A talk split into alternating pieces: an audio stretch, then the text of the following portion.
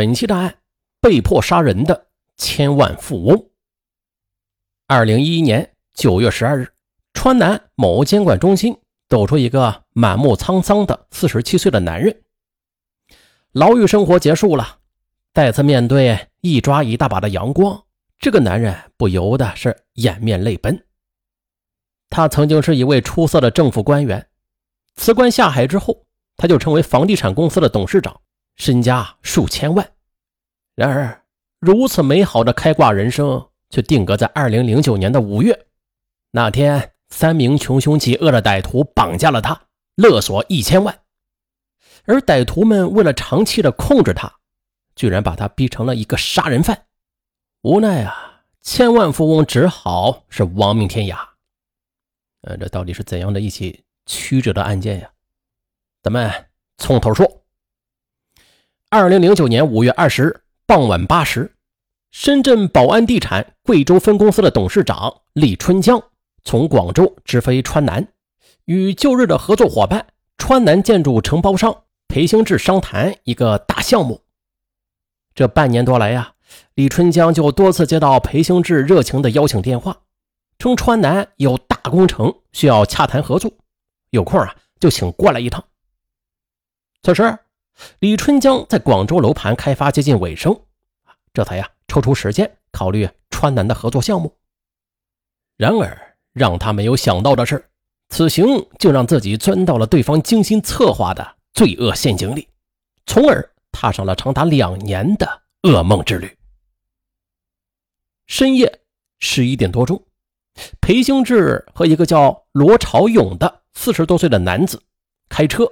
到川南机场去接李春江。凌晨时分，汽车停在了川南市金平镇金龙村金星组三十号楼下。来来来来，里边请，里边请啊！条件简陋，陈总不要见怪呀。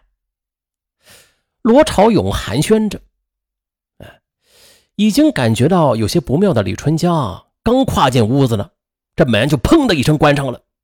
而一路上不太说话的罗朝勇，这时也突然变了脸。神色诡异而彪悍，李总啊，这次找你来主要是和你谈谈合作的事儿。我想你还不清楚我们的合作方式吧？实话告诉你啊，根本就没有什么项目。我们哥儿几个穷怕了，就是想 想跟你借一点钱用。啊！李春江愣住了，他意识到了事情的危险性，便问罗朝勇：“你？”你想害我？你说你们要多少钱呢？不多，一千万。啊，一千万！李春江情不自禁的提高了嗓门，复述着：“你们也太黑了吧！我哪有那么多钱呢？”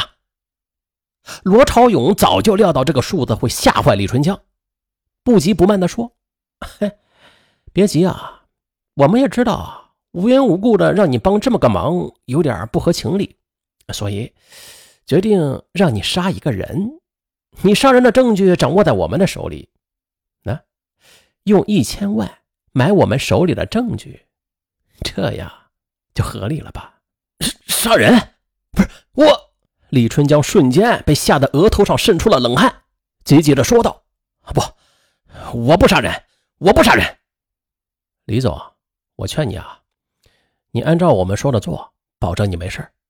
裴兴志在一旁解释着说道：“嗯，我们已经把计划跟你说了，如果你不做，那我们就不会放过你。”罗朝勇朝着张红和裴兴志就使了一个眼色，两人迅速的便把李春江的双手给绑住了，将他吊到了窗户上。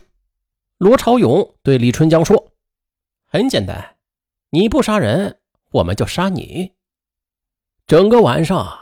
罗朝勇这句话一直在李春江的脑海里盘旋着，让他的精神几近崩溃。他是万万没有想到，自己身上正在上演着一出农夫与蛇的故事。为啥这么说呀？咱们还得从前几年说起。一九六四年，李春江出生在贵州某县的一个偏远乡村。一九八五年，他从毕节师范学校毕业之后。便被分配到了某县东林小学任教。一九九零年，不甘平淡生活的李春江便以笔试与面试双料第一的成绩考取了县政府办公室公务员，成为县领导的贴身秘书。三年之后啊，李春江又被任命为某县经济商务局的副局长。一九九九年，贵州籍深圳商人吴建勋在某县招商引资期间，发现李春江谈判和执行能力都相当强，便以一百万的薪酬聘请他到他所在的深圳宝安房产公司任职。几番权衡之后，三十四岁的李春江便毅然辞官，进入深圳宝安建筑公司。任贵州分公司的董事长，并且在贵州、毕节、遵义等地方从事房地产开发。经过十年的发展，他便成为了贵州有名的千万富翁。而此时呢，李春江与眼前这位凶神恶煞的旧友裴兴志相识于二零零五年的年初。当时吧，李春江有几个房地产项目在毕节地区，他经常到工地视察。四月的一天，当他视察完工地，欲开车回公司，一名衣着寒酸、失魂落魄的男子就拦住了他的去路，向他倾诉了自己在毕节承包工程的不幸遭遇，希望啊能够在其他工地上去谋得一点活做。此人就是裴兴志，四十六岁，四川川南人。二零零四年，在家乡拉起了一个建筑队，走南闯北找活干。二零零五年年初，他带着十六名乡亲来到了毕节。那原本打算是跟一个朋友做工程的，可是不巧的是，等他赶到毕节时，朋友许诺的工程却泡汤了。因此，他们这一帮人在毕节待了是将近半个多月了，可是愣是什么活儿也没有接到。裴兴志着急呀，急得如热锅上的蚂蚁。这身后一大帮人在指望着他安排吃喝呢，啊，无奈啊。已经撑不下去的裴兴志，便跑到市内的一家楼盘的工地上，向工人打听谁是这家楼盘的建筑商，打算找一下建筑商去磨磨嘴皮儿，看看能不能包转一点小工程来做。他正在跟工人聊着呢，李春江这时来查看工地了。哎，工人跟他说呀：“那那就是老板。”于是裴兴志就厚着脸迎了上来，向李春江介绍起了自己的施工队。说到难处时，差点都流出了眼泪。看着一脸焦急的裴兴志，豪气的李春江啊，他想到啊，自己同事作为建筑商，一路走来也是很艰辛，于是啊，就答应了将自己在城东的一个工程交给裴兴志做。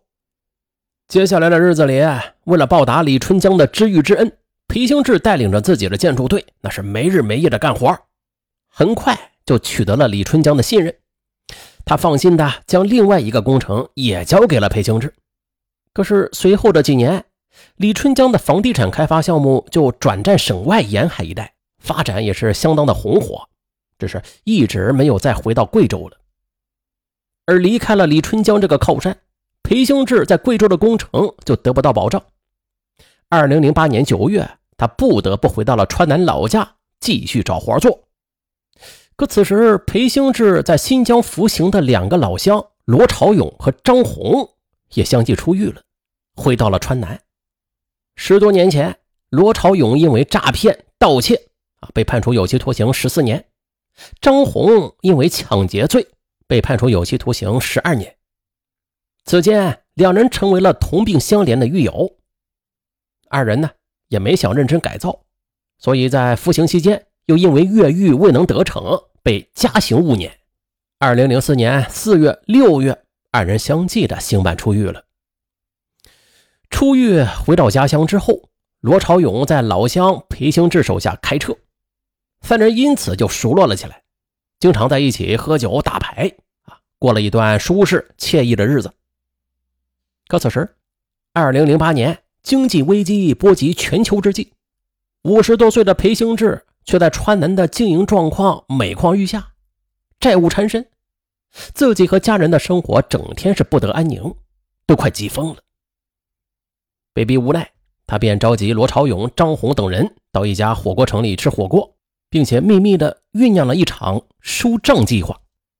他们以看古董、谈生意等方式为诱饵，先后租房绑架，并且暴力勒索了川南商人陈良凤，还有绵阳商人李中华。将勒索的六万多元非法所得挥霍殆尽。